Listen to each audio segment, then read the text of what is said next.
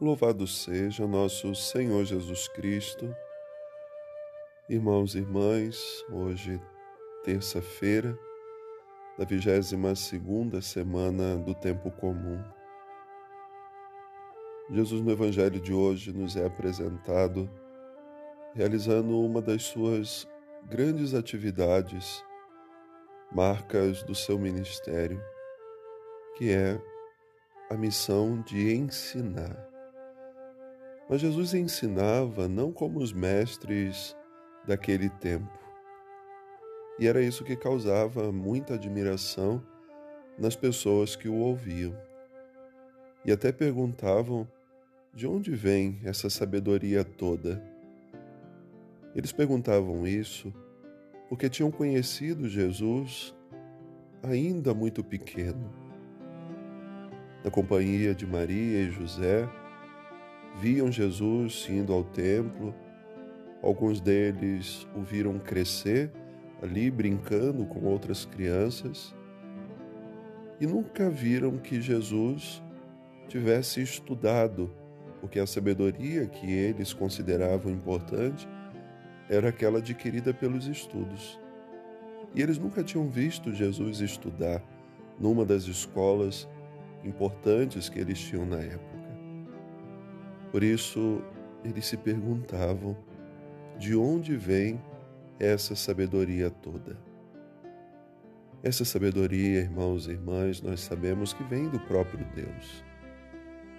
Deus conhece o coração das pessoas e aquilo que Jesus falava era aquilo que ele conhecia daqueles que estavam ao seu redor.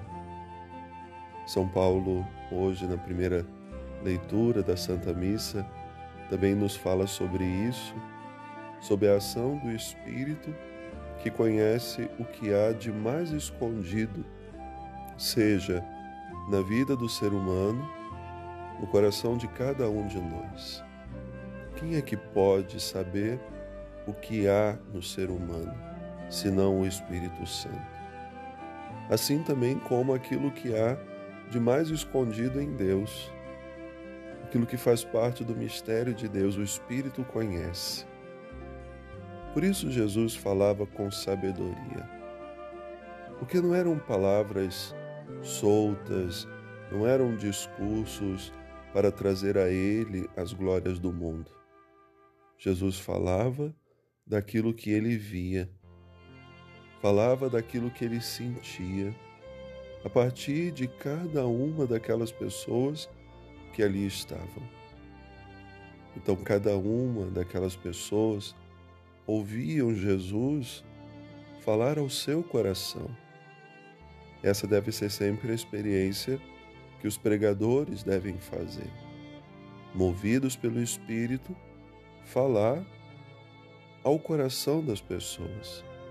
Não serem discursos gravados, palavras soltas, mas serem de fato palavras que vêm do Espírito Santo, que conhecendo os mistérios de Deus, conhecendo o mais íntimo de Deus e ao mesmo tempo conhecendo o mais íntimo do coração das pessoas, coloca na boca do pregador aquilo que deve ser falado. Jesus então sentia que o seu ministério era grandioso, mas não o fazia ser soberbo diante de ninguém. As pessoas se incomodavam com o testemunho dele, mas ele seguia adiante porque em tudo fazia a vontade de Deus.